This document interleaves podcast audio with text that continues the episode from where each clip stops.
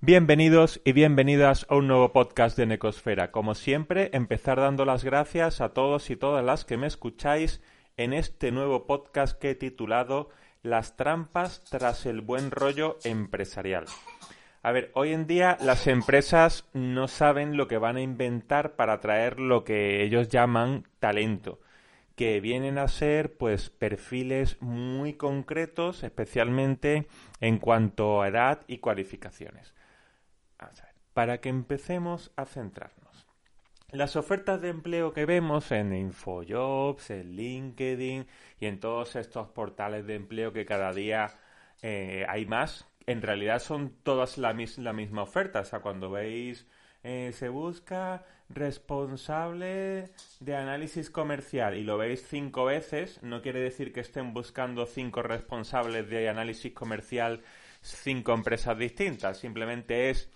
la misma oferta que la van publicando de portal a portal. O sea, pero como hay muchísima más demanda de empleo que oferta, pues cualquier portal que pongas de, con ofertas de trabajo, pues va a tener visitas. Y ahí le van colando la publicidad y todo eso.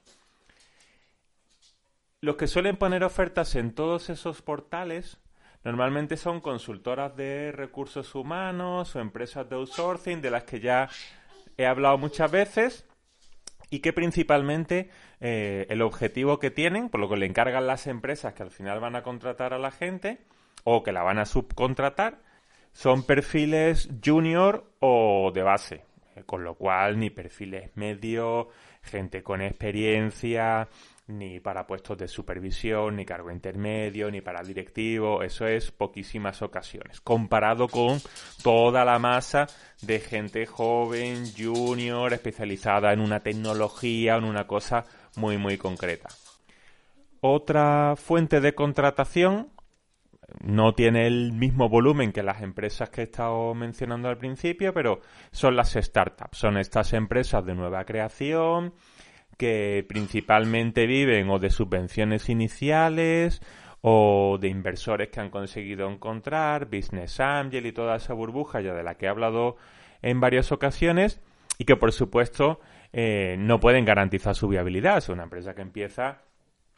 es muy muy complicado que te le diga a alguien oye, sí, no te preocupes que aquí este proyecto es un proyecto sólido y duradero, que ya tiene un recorrido, muy, muy, no le puede decir eso. Con lo cual, la gente ya con una cierta experiencia, con una cierta edad, pues no se sienta atraída por los startups, a no ser que no tengas ningún tipo de carga familiar, que tengas ahorros y no sé, te dejes llevar por una especie de espíritu aventurero. Pero si estás trabajando en una empresa que te ofrece una estabilidad y tiene cargas familiares, pues difícilmente vas tú ir a buscar una startup. Y las startups, por supuesto, no van a estar muy interesadas en buscarte porque ellos también quieren perfiles junior, que no tengan ninguna obligación y que puedan echar allí un montón de horas de sol a sol, los fines de semana y todo eso. Así que en este podcast os voy a dar las claves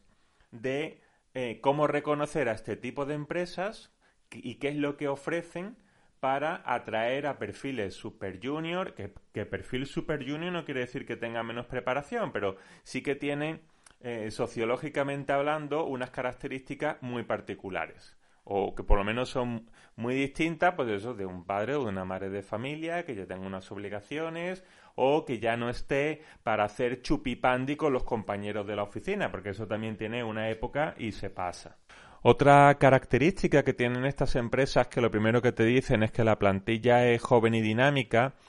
tiene una segunda lectura, es muy sencilla de ver. Es que no tienen el más mínimo interés en que la plantilla envejezca con ellos. O sea, que lo van a estar rotando apenas la gente lleva allí uno, dos, tres años. Venga, remesa nueva de juniors con el mismo dinero y así nosotros pues nos ahorramos todo lo que son los planes de carrera, planes de formación, que se vayan incrementando los salarios.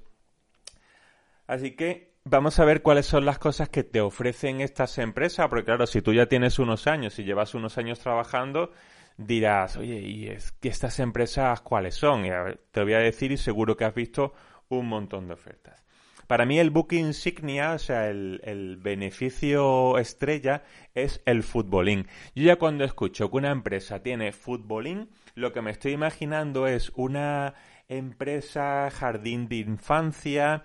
que, bueno, entra allí la gente por la mañana y, ya veremos cuándo sale, o si queréis veniros el fin de semana con vuestros amigos de aquí de la oficina a trabajar y a echar una partidita al futbolín, pues oye, aquí siempre hay buen rollo. Otra cosa que se está poniendo muy de moda y que la, estoy viendo cada vez más y a mí me fascina son las empresas pet friendly.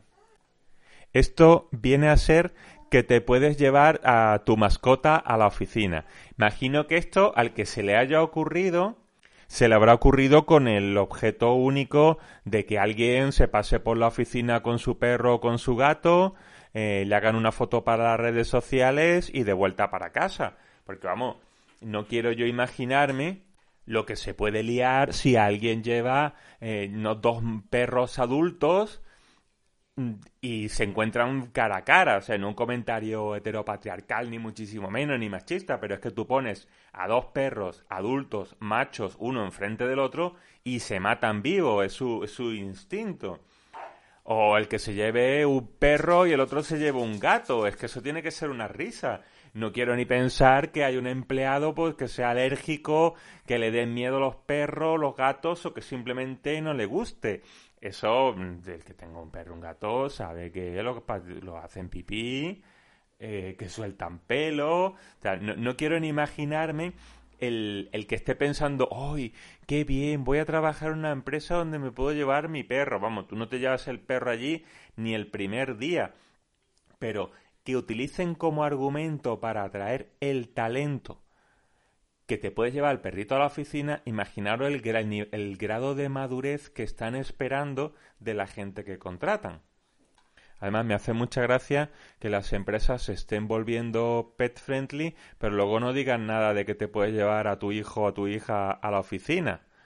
O si la empresa va a poner una guardería, el perrito sí, pero el niño no. A ver, eso, eso ¿a, a qué gente va dirigido? ¿A qué perfil, a qué segmento de edad va dirigido eso?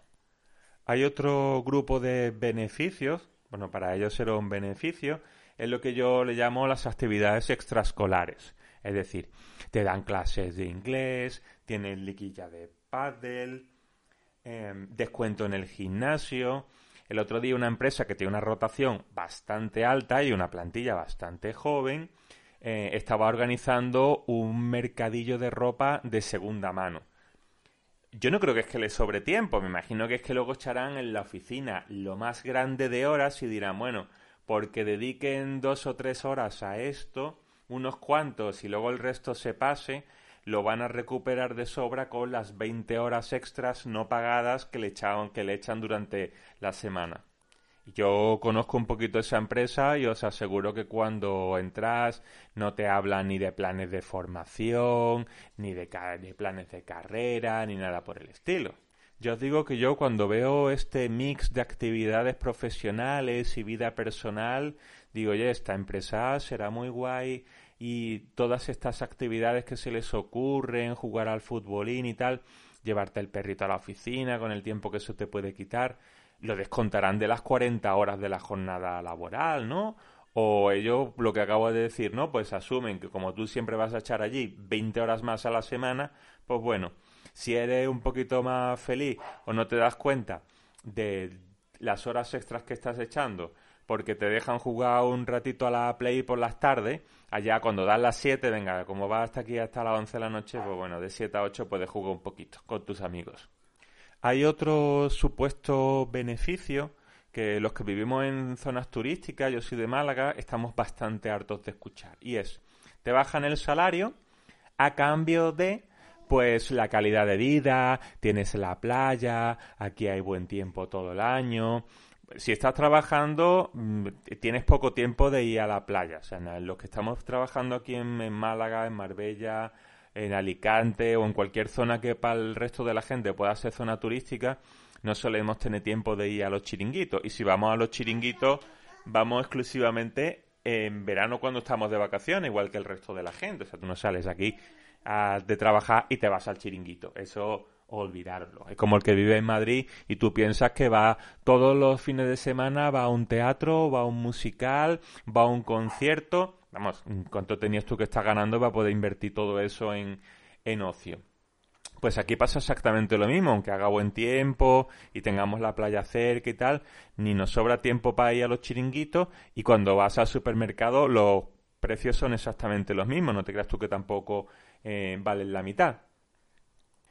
Y el tema de la vivienda y el alquiler, con esto de los alquileres vacacionales, se ha disparado, pero a unos niveles que no os podéis hacer una idea.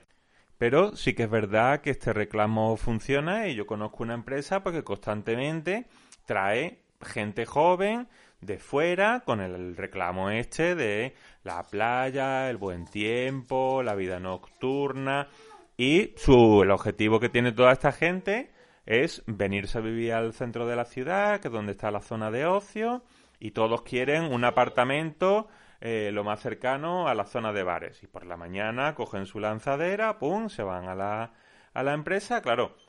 esto llega un momento que te harta y en uno o dos años, pues, pum, todo el mundo fuera. Con lo cual, esta empresa pues se ha ahorrado planes de formación, se ha ahorrado plan de pensiones, se ha, se ha ahorrado, pues bueno, lo que todos entendemos como invertir en un empleado, pues que crezca junto con, con la empresa y además pues consigue bajarle los sueldos. Claro, esto si lo hace una empresa grande, pues las empresas de alrededor pues empiezan a mimetizarse, a utilizar el mismo argumento y más o menos las bases salariales pues son las mismas. Así que si tú eres de aquí y estabas luchando por un salario competitivo, pues ya sabes que tienes la dificultad añadida de la gente que viene de fuera para pasar uno o dos años, pues simplemente eso pues la experiencia de vivir en un sitio turístico con el aliciente que eso puede tener para ellos. Así que el tema este de tenemos muchas actividades extraescolares, el horario flexible que suele ser mm, sabes cuándo entras pero no sabes cuándo sales, pero bueno, como tampoco te espera nadie en casa, pues porque eh, estás en casa tus padres o no tienes ninguna obligación familiar, bueno, pues no pasa nada si echas aquí una hora. Yo, de hecho, trabajaba en una empresa que me encargaban a mí bastante más trabajo que a los demás porque decíamos, hombre, es que lo tienes que entender porque los otros son padres de familia y tal. O sea que esa discriminación que siempre se ha hablado de la edad por ser más mayor, también la sufres cuando eres muy joven y estás rodeado ya de gente de cierta edad con, con otras cargas familiares. Pero bueno, todo esto al final colisiona directamente con la reivindicación de jornada flexible, conciliación laboral y estas empresas ya asumen que en cuanto tú madures, tu modelo de vida cambie, pues te vas a ir, porque no, eh, no, no, lo vas a poder seguir soportando y porque no hay nada en esta empresa, o el, el futbolín, los videojuegos, la cafetería con bebidas energéticas, todo eso llega un momento que deja de interesarte. Luego, por otro lado, a la hora de la verdad, cuando llega el momento de la nómina, pues estas empresas que te van a decir, hombre, ten en cuenta que eres muy junior, que tienes todavía 20 años. A ver, que es precisamente lo que ellos estaban buscando, pero a ti te lo dicen como si te hubieran hecho